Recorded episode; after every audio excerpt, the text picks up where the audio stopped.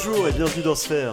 Aujourd'hui, on va parler mal du pays, on va parler euh, flirt multiculturel, on va parler aussi semestre à moitié validé. Vous l'aurez compris, on va parler de Erasmus et d'échanges universitaires. Et pour ça, j'ai rassemblé vraiment les, les expendables de l'Erasmus, les, les trois mousquetaires de tout ce qui est échange et langue étrangère à moitié maîtrisée.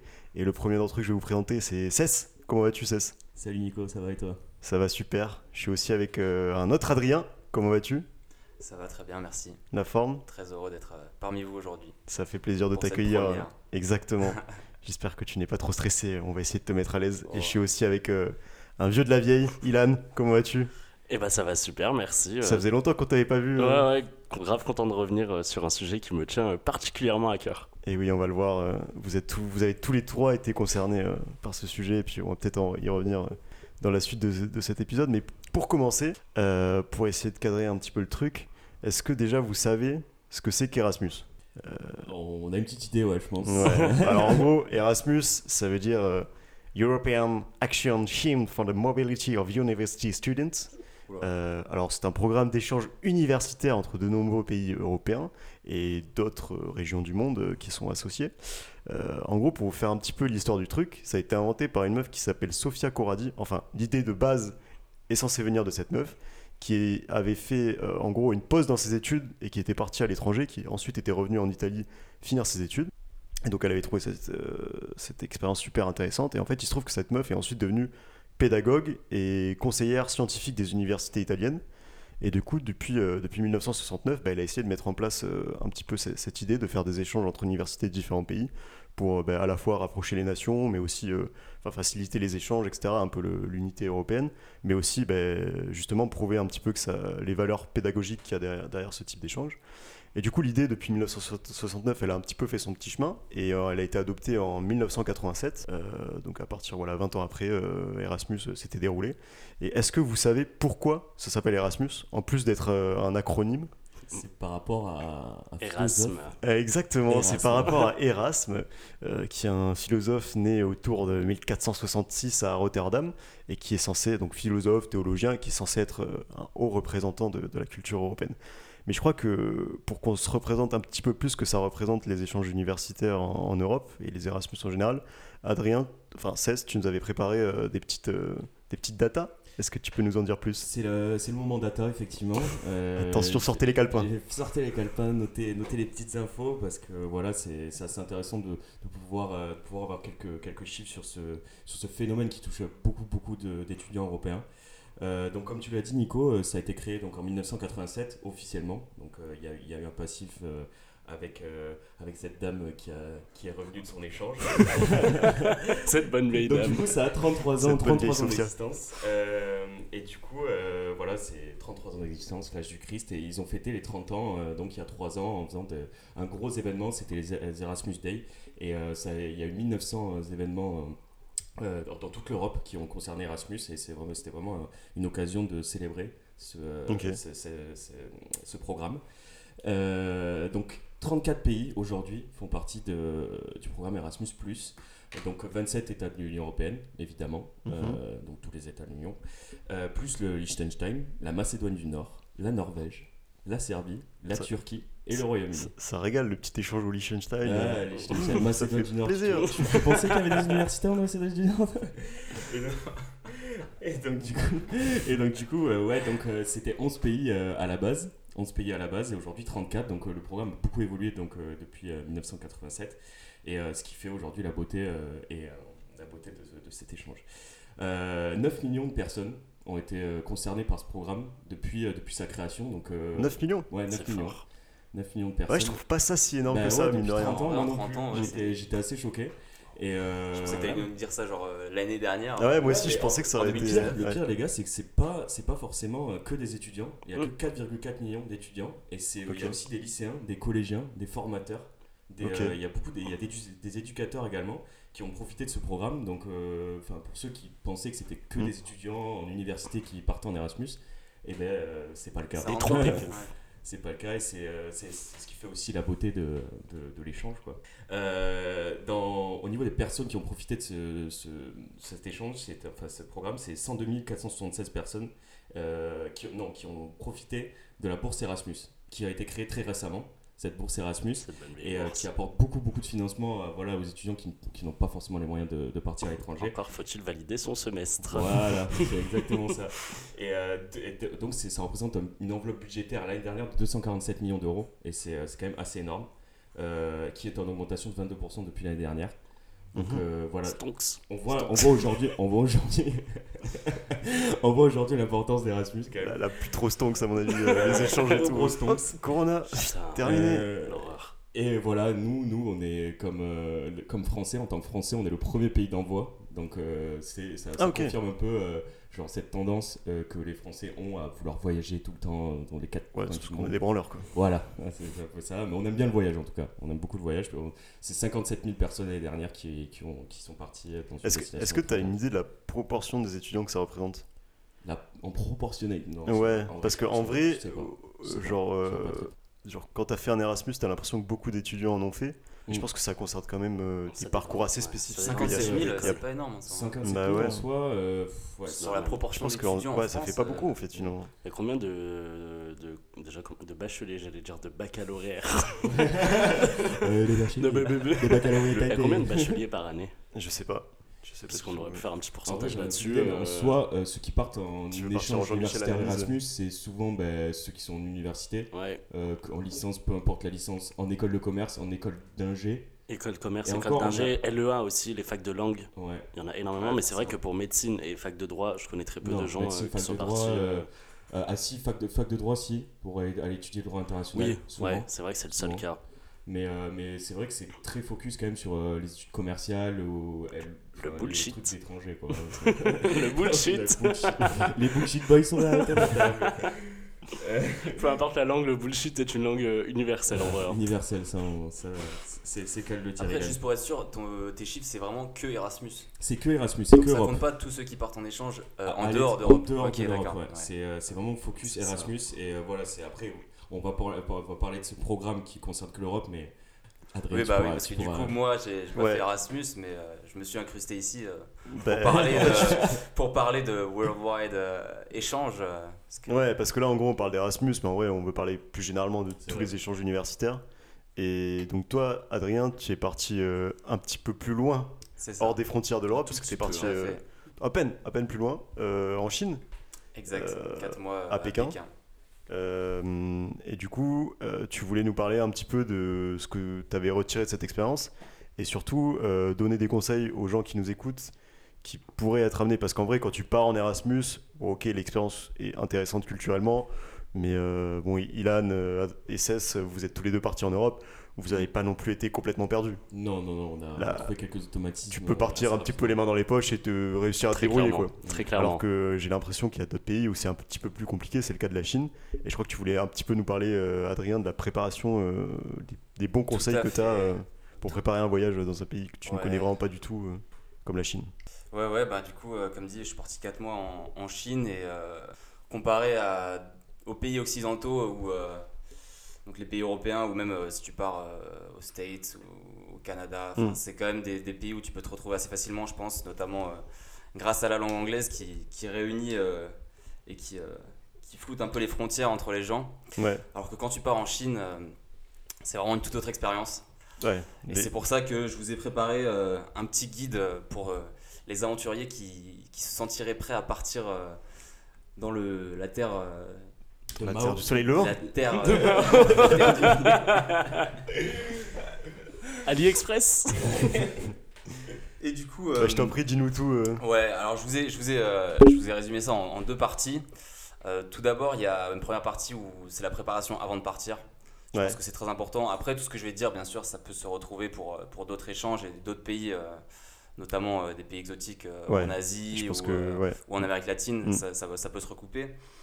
Il y a toute une partie de préparation à, à avoir d'abord, et après je vous parlerai plus sur place sur quoi il faut être attentif Mhm. pour ne pas se faire de mauvaises surprises et, et passer un bon échange. Alors tout d'abord, pour préparer votre voyage, il faut savoir qu'il y a moins de 5% de la population chinoise qui parle anglais. Ouais. Donc euh, c'est quand même un gros frein, euh, il faut se le dire. Mais même, même, euh, même dans les grandes villes, en vrai, genre, euh, parce que tu même pourrais dans les dire. grandes villes, moi je suis parti à Pékin, tu vois. ouais. Et même là-bas, enfin, c'était, euh, c'était infernal quoi. Ouais, Qui- ouais. Moi qui justement suis parti un petit peu les mains dans les poches. Hmm.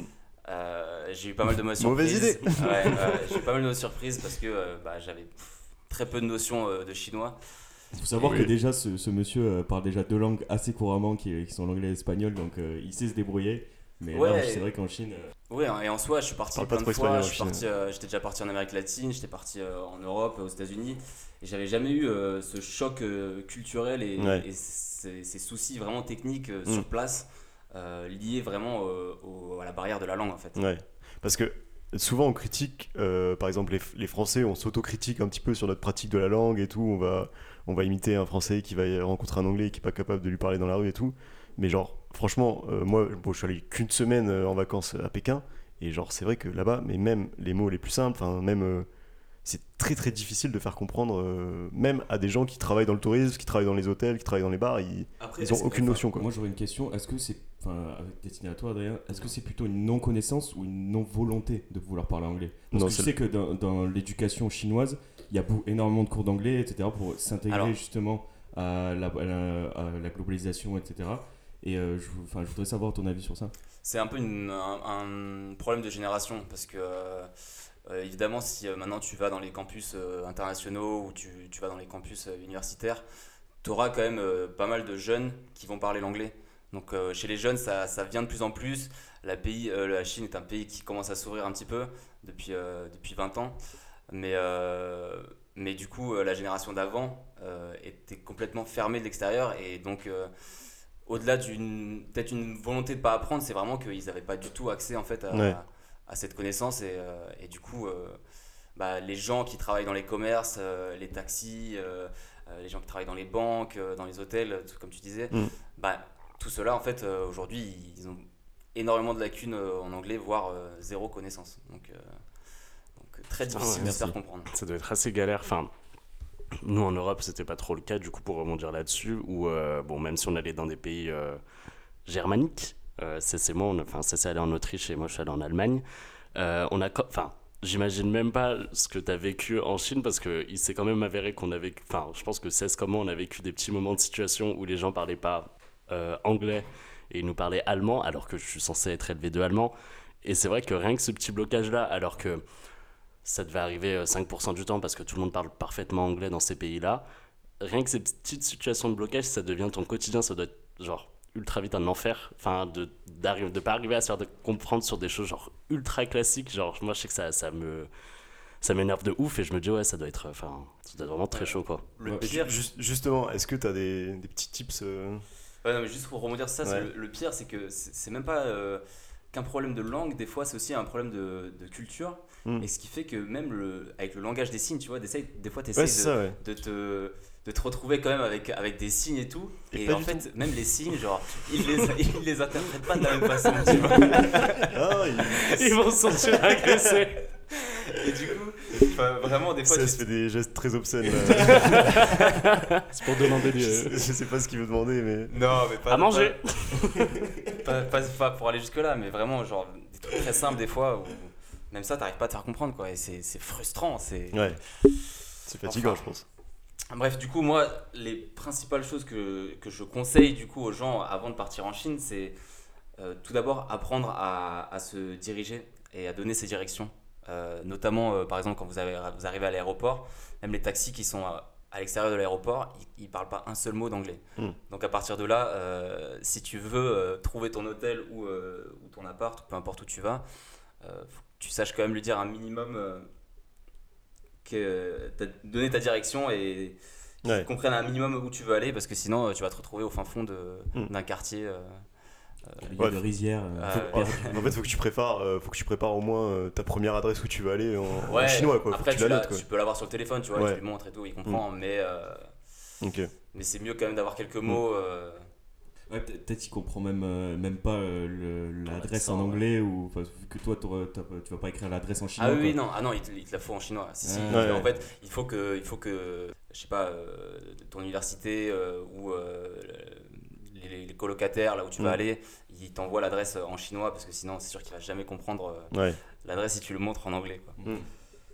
Euh, Un autre conseil Au-delà de ça, euh, bah, ça, ça- apprendre, euh, enfin savoir comment euh, commander à manger, euh, comment euh, connaître un peu aussi les chiffres, euh, histoire de pas te Mm. faire arna- arnaquer euh, quand tu vas dans des commerces.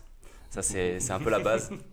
La Donc, négociation. tous ces, tous ces, tous ces des tips de langue en fait, où euh, je vous conseille de, en fait, de vous munir d'une sorte de petit guide. Vous savez les guides que vous pouvez trouver dans les, Ouais. dans les, dans les aires d'autoroute, des trucs comme ça, Mm. euh, qui te donnent les, Le petit, euh, le kit de petit survie Larousse, pour euh, partir dans un pays.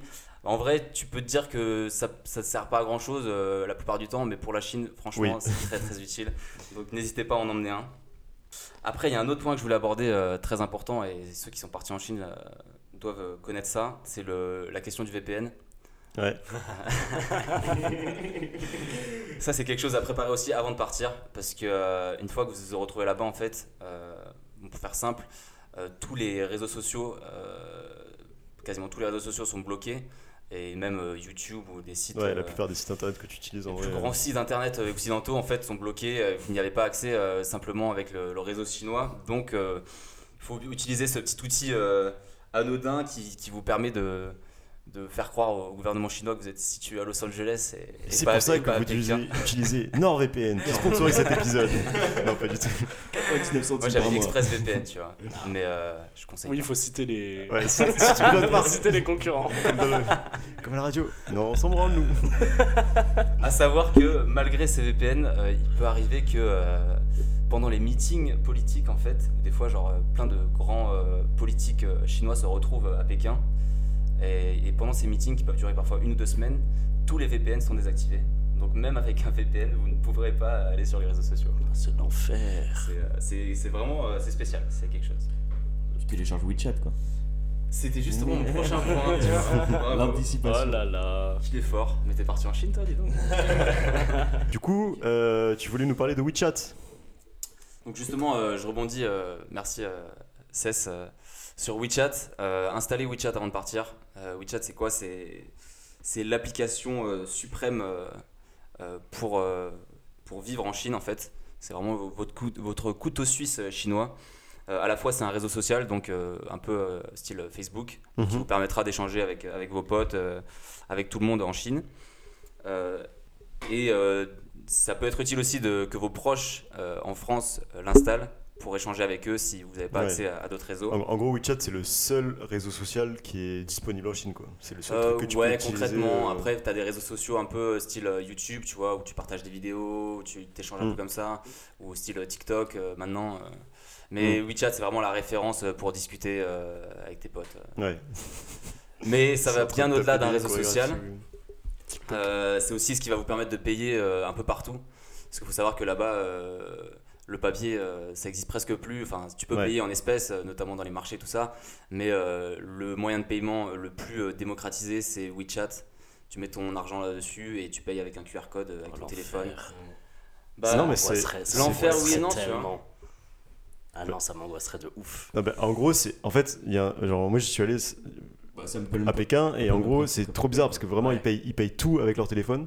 Mais vraiment tout. Et du coup, c'est ils sont sur un niveau technologique, tu te dis, euh, Ouais, mais en termes plus élevé qu'en France. Mais le truc, c'est que, Conservation des données. ouais, surtout que WeChat, c'est genre 100%. euh, Ah oui, bah ouais. Pas State official, owned. official, mais ça- voilà, 100% State state owned. Du coup, genre, le gouvernement, il sait à peu près euh, tout ce que les mecs disent, euh, où est-ce que les mecs vont, Non, c'est euh, ce que les mecs payent. Donc, en vrai, c'est c'est un Ouais, peu chaud, quoi. ouais. Question sécurité, c'est sûr que ouais, c'est pas. Mais de toute façon, t'as pas le choix en fait. Si tu veux Ouais, garder du lien avec oui, tes ouais, proches, c'est t'es obligé vrai. d'avoir cette appli. Donc, Putain. Ouais, et pour même pour payer, franchement, c'est enfin, c'est un, Ouais. un indispensable. Quoi. Ouais. Et euh, il faut dire que c'est aussi l'application avec laquelle vous pouvez réserver des, des billets de train, réserver des hôtels. Mm. Euh, vous pouvez euh, commander votre taxi, euh, ça fait un peu genre Uber aussi. euh. ouais. C'est vraiment l'application Ouais. avec laquelle tu fais tout. Quoi. Donc c'est Ouais. vrai que euh, niveau sécurité, c'est pas ouf, mais euh, niveau technologique, euh, c'est façon, vraiment t'as pas le choix, assez quoi. révolutionnaire. Ouais, si tu es que pour 6 mois. Un, dernier conseil peut-être, euh, Adrien, avant Un dernier euh, conseil euh, à préparer avant votre départ, c'est euh, essayer de trouver un logement avant de partir, euh, si possible. Souvent, euh, si vous partez en échange universitaire. C'est vrai que c'est pas mal ça. non, mais, non, mais je le dis parce que euh, tu sais, souvent quand tu pars, tu dis, vas-y, je prends Airbnb et je trouverai sur place, tu vois, je fais mes visites. Oui, oui c'est vrai, ouais. tu, tu- ça, plein tu peux où ça, tu vois. ouais, ça peut être plus simple de faire ça, effectivement. Ouais. Mais là, c'est, côté administratif, c'est vraiment l'enfer. C'est, enfin, tu, juste, c'est impossible. Ouais. C'est impossible de se débrouiller sur place euh, seul. Euh, c'est pour ça aussi que je vous recommande, de, une fois arrivé sur place, trouver une sorte de buddy, un, un- un mec, un, un chinois qui est dans l'université, qui va pouvoir vous guider un petit peu Ouais. et qui va vous aider en fait dans toutes ces tâches administratives. euh, Buddy. Ouais, c'est ça. Enfin, pour, pour trouver un logement, pour trouver euh, acheter une carte SIM, ouvrir, ouvrir un compte bancaire. Enfin, il y a tellement de choses à faire en fait quand vous arrivez dans le pays. Et euh, si vous êtes tout seul, sachant que vous parlez pas chinois, euh, vous allez euh, vous allez pas y arriver en fait. C'est aussi simple que ça. Message d'espoir pour tous les, Ouais. pour tous les Je étudiants. veux qui pas vous en- décourager, non, je veux pas Non, en vrai, c'est qui- c'est- c'est quand même sympa comme expérience. Non, Ça- franchement, moi j'ai enfin, j'ai passé une super expérience. J'aurai peut-être l'occasion d'en reparler Bah, je- après. euh, Justement. dans, dans des anecdotes et tout ça, mais j'ai passé 4 mois euh, incroyables, mais c'est juste qu'il faut vraiment euh, comparer à un autre échange en fait en Europe ou euh, dans un pays euh, un peu occidentalisé, il faut s'y préparer à l'avance. Euh, Ouais. Tu peux pas partir euh, à l'inconnu euh, sans rien connaître, sans rien savoir, en te disant que tout va aller euh, parce que Ouais. tout ne va pas forcément aller en fait. Et justement, si, si on passe sur un côté un peu plus, un peu plus personnel, toi, c'est quoi la- le meilleur souvenir que tu gardes de cet échange en Chine Malgré tous les mauvais côtés pratiques, en tout cas au début de ton échange que, que tu as pu expérimenter? Bah, j'en garde plein, franchement, je, je garde très, énormément de très bons souvenirs de cet échange. Ouais, notamment euh, tous les potes que je me suis fait là-bas. On avait vraiment une bande de, de potes internationaux où euh, en fait on était euh, vraiment de, enfin, de 40 personnes de 20 nationalités différentes, tous réunis on sortait tous les soirs ensemble. On a fait des voyages, on est parti aux Philippines, on est parti à Shanghai, trucs comme ça. Enfin, ça c'est vraiment incroyable. Et un de mes meilleurs souvenirs aussi, c'est même si euh, on ne s'attendrait pas forcément à ça euh, d'un pays comme la Chine, euh, j'ai pu faire un festival techno sur la muraille de Chine ouais, et c'est quand même c'est un incroyable truc ça. assez atypique et assez dépaysant, tu vois. Mm. Bah, un, un vrai festival en plus. Enfin, nous, tu nous avais envoyé les images, c'est- c'était une belle scène, ah ouais, il y avait du gros son. euh, C'était, vraiment un festival, un gros festival techno, euh, Mm. comme tu peux en trouver dans d'autres pays, mais sauf que là c'était sur la muraille de Chine. Ouais. Et tu te dis, euh, Ah, tu te dis, ouais, la muraille de Chine c'est quand même un truc un peu cadre, sacralisé, un peu, euh, Mm. tu sais, euh, pour les Chinois, c'est vraiment le truc. et non, en fait, c'est en juin, tu as deux festivals, un, un fin mai, un début juin, euh, sur la muraille de Chine, euh, avec, euh, ben, je sais pas, genre euh, 2000 personnes, je crois, Ouais. comme ça, Trop loin. Mais là, par, de plein de nationalités différentes. par rapport à la population euh, de- du festival, euh, il y avait beaucoup plus d'internationaux que de chinois, non? Oui, ouais, ouais. Mm. Très clairement. Très clairement, c'est un peu le- à la réunion. euh, des fois, il y en a même qui viennent de, Ouais, c'était un truc d'expat. exprès un de, peu, de l'étranger pour euh, ce festival. Ah oui, ok. Donc euh, oui, tu avais beaucoup d'internationaux. Après, tu avais aussi des Chinois. Mm. Mais très rarement des Chinois qui, qui parlent pas un mot d'anglais, tu vois. C'est aussi. Ouais, c'est un- le un- un profil peu euh, des les Chinois. profils de Chinois, Ouais. euh, justement, qui, Qui ont voyagé. un petit peu, qui ont voyagé à l'étranger, qui sont ouverts un petit peu à, à cette culture un peu occidentale. Parce qu'en soi, euh, même un festival techno, genre, euh, c'est pas. Même si en soi, tu vois, les, les Chinois, ils ont quand même une grande culture de, de, De la fête. l'EDM. Ouais.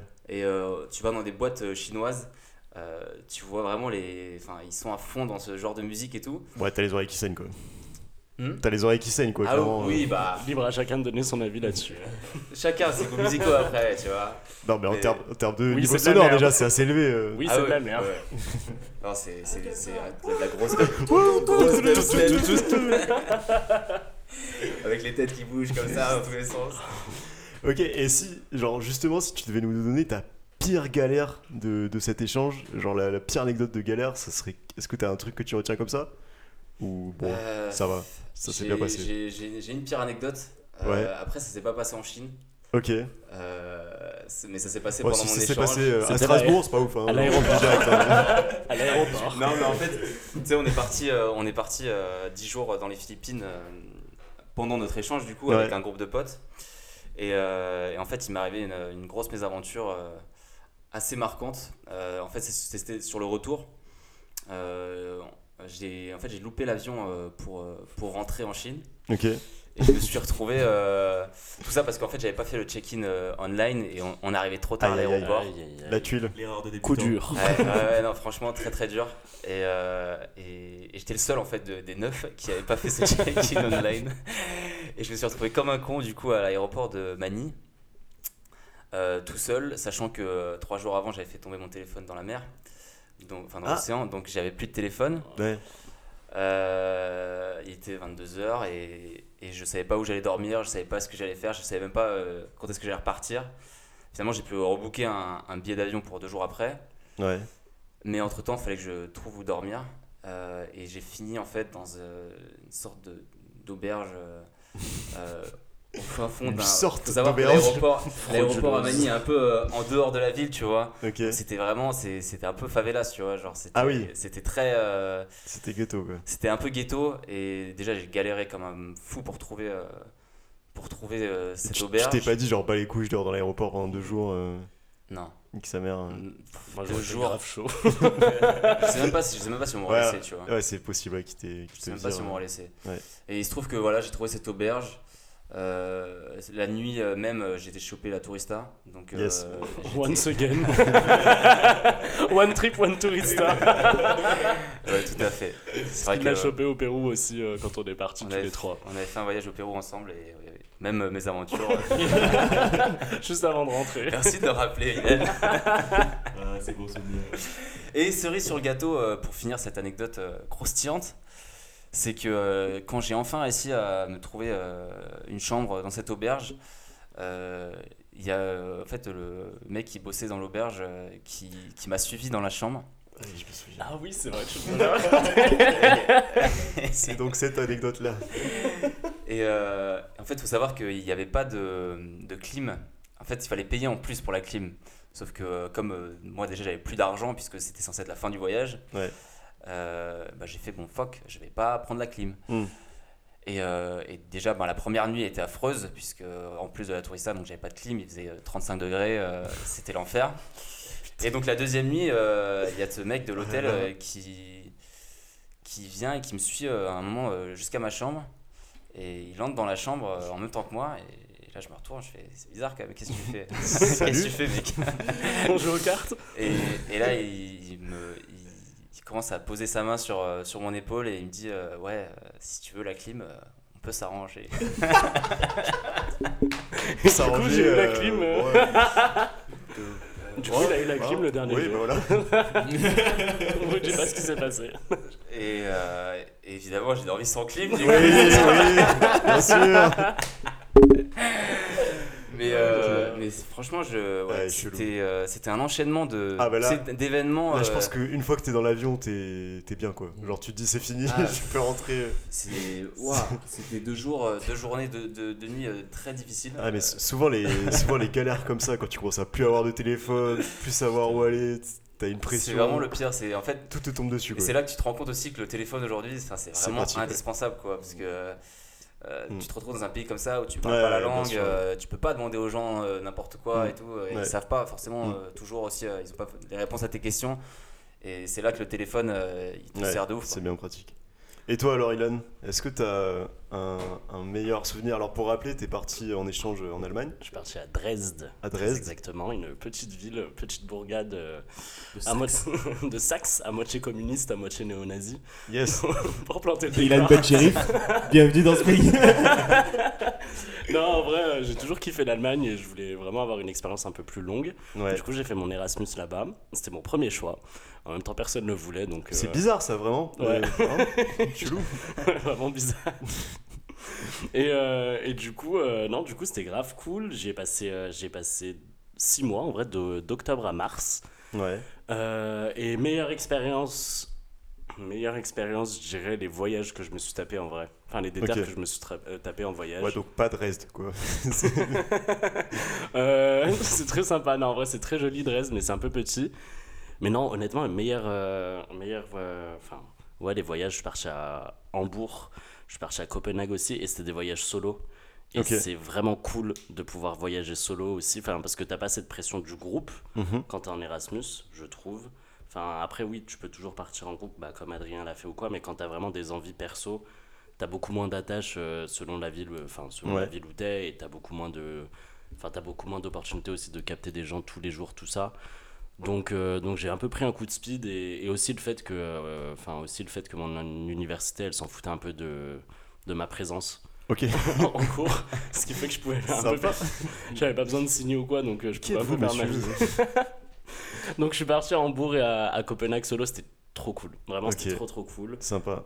Hambourg, je recommande de fou, c'est Ouais. trop bien. Et, euh, et voilà. Et sinon, non, j'ai pas eu trop de galères. C'était un, peu un, peu un Erasmus euh, tranquille.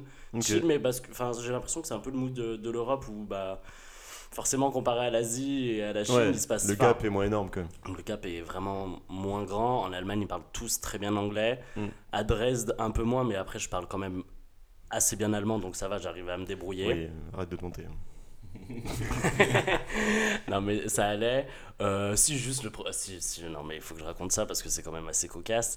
Euh, quand tu arrives en Allemagne, il faut que tu te- t'inscrives à Oh l'office de l'immigration. pour l'Autriche aussi, du coup, c'est pareil. mais- faut que tu t'inscrives à l'office de l'immigration. Et en Allemagne, c'est géré par les Länder, donc par les régions. Ouais. Il faut savoir que le land de Saxe est un land d'Allemagne de l'Est, donc un peu ravagé par, euh, par ces 30 Par, dernières par la années. vie en général. la vie en général. Et, euh, et du coup, j'arrive, euh, surtout qu'il y a, une, enfin, il y a, eu, il y a beaucoup de, de réfugiés qui sont arrivés en Allemagne en 2015. Du coup, il y a une population qui a un peu changé en Allemagne, on va dire. Donc, ils auraient pu un peu aussi s'adapter Mm. à, à ces, à ces nouveaux arrivants, euh, chose qui n'a pas été le cas. Étant donné que je suis arrivé à l'office de l'immigration, ça faisait environ trois ans que j'avais pas parlé allemand. Et il s'avère que, euh, que, en demandant des renseignements, un peu la barrière de la langue aussi, où Ouais. je me suis fait fouetter parce que les Allemands, enfin, pas j'allais dire les Allemands sont désagréables, ce n'est pas vrai, ils sont géniaux. Mais en tout cas, cette bonne dame à l'accueil de l'office de l'immigration était Elle. vraiment détestable. Euh, bon, j'ai pas perdu mes moyens, j'ai dû me, enfin, j'ai dû m'y reprendre à 15 fois pour euh, savoir où était le guichet pour pouvoir euh, déposer mon dossier. Et c'est avec non sans joie qu'à la petite fin, je lui ai glissé un sale con Ok. en partant. En français, bien sûr. En français, bien Oui, sûr, parce que bien tu es bien vénère. courageux. Bien vénère. non, mais parce que honnêtement, c'est l'office de l'immigration d'un pays comme l'Allemagne, tu t'attends à ce qu'au moins, à ce qu'au moins ils puissent parler anglais. Ouais, tu sais quoi, je pense que l'office de l'immigration français, quand tu débarques. euh, Bah, mon On avis, tombe sur euh, Martine, 57 ans. Ouais, s'en bat les couilles. Hein. Ouais, mais, 15 paquets de clopes par jour. ouais, mais tu vois, l'office de l'immigration. Enfin, il y a, il y a moins de soucis en France où euh, bah, les personnes qui viennent en France généralement sont issues de pays plus ou moins francophones, même si c'est pas le Ouais. cas pour tout le monde, tu vois, mais il y a. L'allemand, c'est vraiment dur. C'est une langue qui est parlée en Allemagne. Voilà. Oui. Euh, Il y a très peu de pays euh, germanophones, et puis généralement les, les Syriens ils bitent pas, enfin les Syriens, les Irakiens, mais même les Français de toute façon ils bitent pas un mot d'allemand. Donc c'était assez particulier, mais euh, bonne expérience pour se Ouais, mettre dans le bain. oh, tu l'as montré comment, comment ça marche chez les Français, quoi. Voilà, je... Bon, bon, mot à la fin, petite insulte. exact.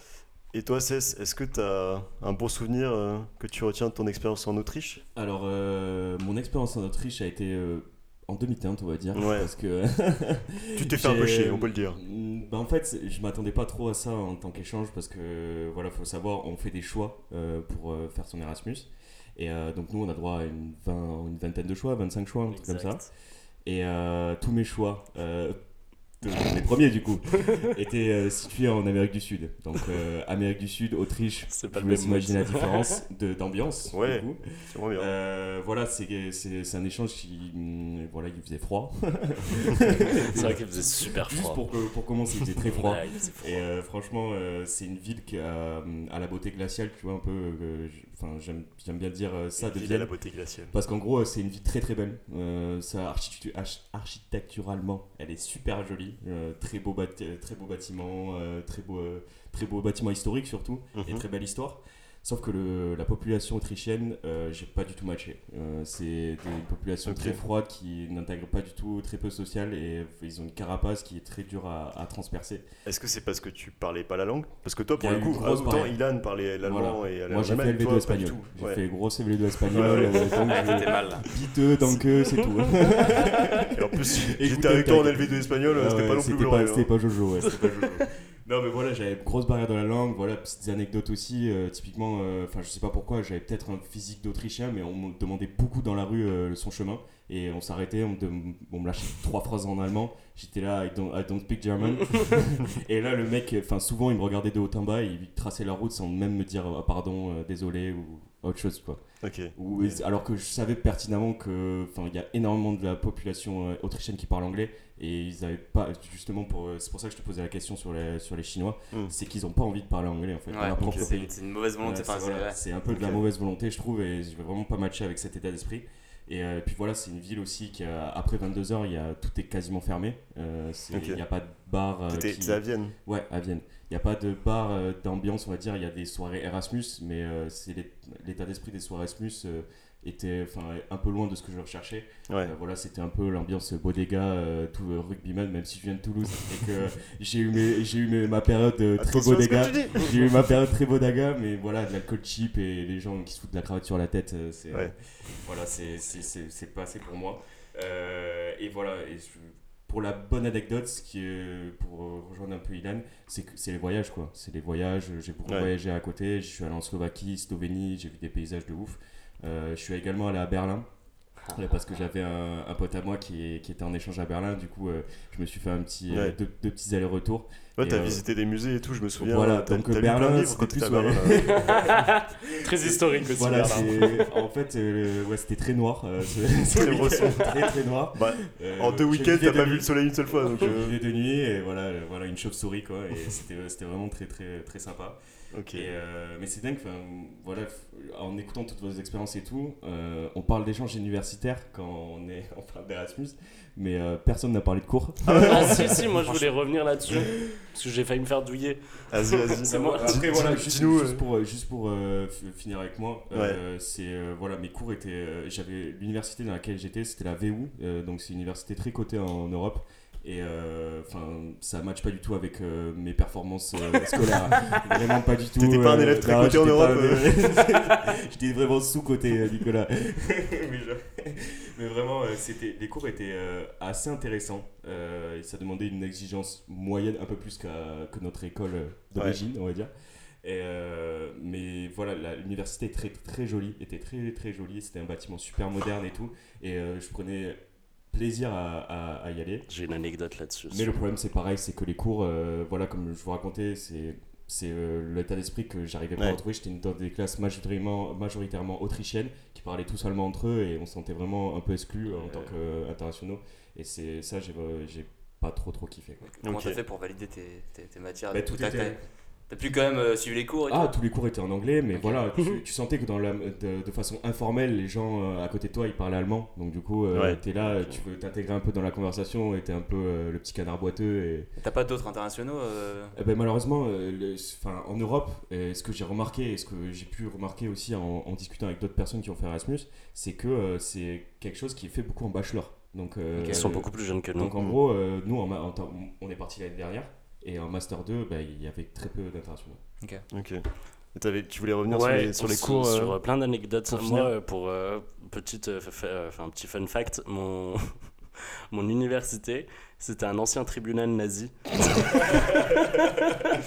ça, ça pose les bases. Ça pose les bases Et un jour, genre, euh, j'avais cours le samedi, enfin, j'avais euh, cours le samedi, et, euh, et j'arrivais pas à ouvrir les portes, parce que le samedi, tout était fermé, et genre, euh, je vois une porte ouverte, et c'était le sous-sol, je rentre dans le sous-sol, et il Oh s'avère que c'était un... Non, mais... T'as vu des plans du Troisième Reich ou quoi Non, mais il s'avère que c'était euh, un peu un mémorial pour, euh, pour les victimes de la Shoah à Dresde. Et j'étais Ah. en mode genre. Et du coup, je faisais mes cours juste au-dessus. euh, et, et le bâtiment, ouais, c'est un ancien tribunal où ils, où ils jugeaient les, les, les, crimi- enfin, les criminels de guerre sous l'Allemagne nazie, soit euh, les communistes, les gens de gauche et les gens qui essaient de, de faire respecter.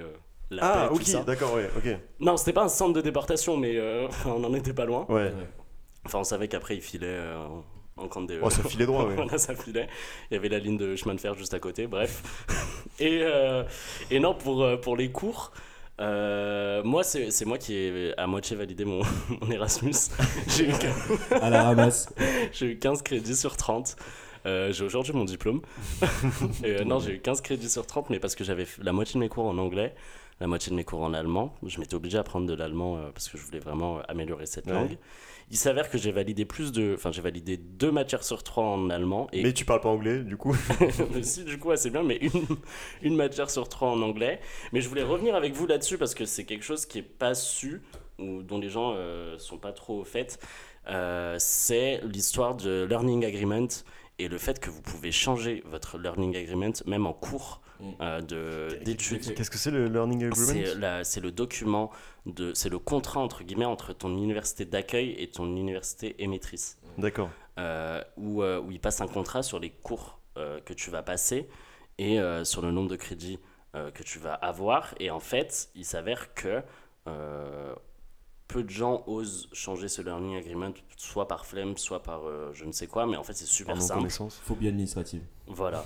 En fait, c'est super simple. Tu dis juste euh, à ton université émettrice un petit mytho du style, du style, il y a des incohérences au niveau de l'emploi du temps, je peux pas. Enfin, il y a deux trucs qui se chevauchent ou euh, il y a un truc qui a sauté qui n'existe plus. Voilà, donc moi j'ai dû, enfin j'ai pu tout refaire mon emploi du temps. Genre j'avais des cours, j'avais des cours le lundi et vendredi, ils ont jarté. j'ai Le tout, mec s'est fait des week-ends. j'ai tout paqué sur le mardi, mercredi, jeudi. Du, mercre- du mardi euh, après-midi au jeudi matin. Donc j'avais tous mes cours euh, sur euh, deux jours, grosso modo, sur 48 heures. Donc c'était très sympa ça. Mhm. Et, euh, et aussi, autre, euh, autre bizarrerie, mais qui peut vous arriver, essayez de faire rentrer vos cours de langue dans vos crédits ECTS. Parce que ça, je sais que c'est possible aussi, et peu de personnes le font. Nous, on a une amie qui est partie aussi en Allemagne, euh, Caroline. Elle est partie à Fribourg, et elle a réussi à faire rentrer ses cours d'allemand, alors même qu'elle était en Allemagne, Ouais. euh, dans ses crédits ECTS. Donc ça, c'est une idée Donc pas aussi. mal, ouais. euh, Filouterie, filouterie. Voilà, filouterie, mais qui, a mais du qui- sens finalement. qui a du sens parce que c'est des, crédits, langue, c'est des crédits ECTS faciles en plus. Enfin, Ok.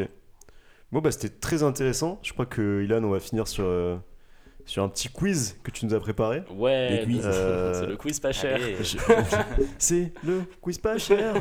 ok. Peut-être un jour il y aura des Ce jingles. le- Mais euh, jingle. En attente, les jingles en attente. est-ce que est-ce que est-ce que c'est chacun pour soi? On fait on fait une grande équipe tous ensemble? Comment vous voulez faire euh, Alors, moi, Toujours c'est- tout moi, seul, c'est complètement Toujours tout seul? Allez, Nico. allez, ça Allez, compte, ça compte les points. C'est parti. Adrien. Première question. Euh, on a parlé du plus gros contingent de, de personnes en Erasmus, Mhm. donc à savoir euh, les Français. Mais est-ce que vous savez quel est le plus gros contingent de- d'Européens, euh, toutes destinations confondues? C'est-à-dire pas seulement en Erasmus, mais dans le monde entier. Le, Je vous propose la France, Ouais. l'Italie, le Royaume-Uni ou l'Allemagne. Bah, Qui envoie le plus d'étudiants à l'étranger. moi je vote la France. Par logique. On est le plus en Erasmus, pourquoi pas le plus dans le monde entier? C'est pas faux. Ouais. Ouais, ouais, je, je Ça suis peut être les Anglais aussi. Mais Euh, Quoique. ça peut être les Anglais. Non, mais non, les Anglais sont les dans. Dans l'Erasmus. France, Italie, Allemagne, Royaume-Uni.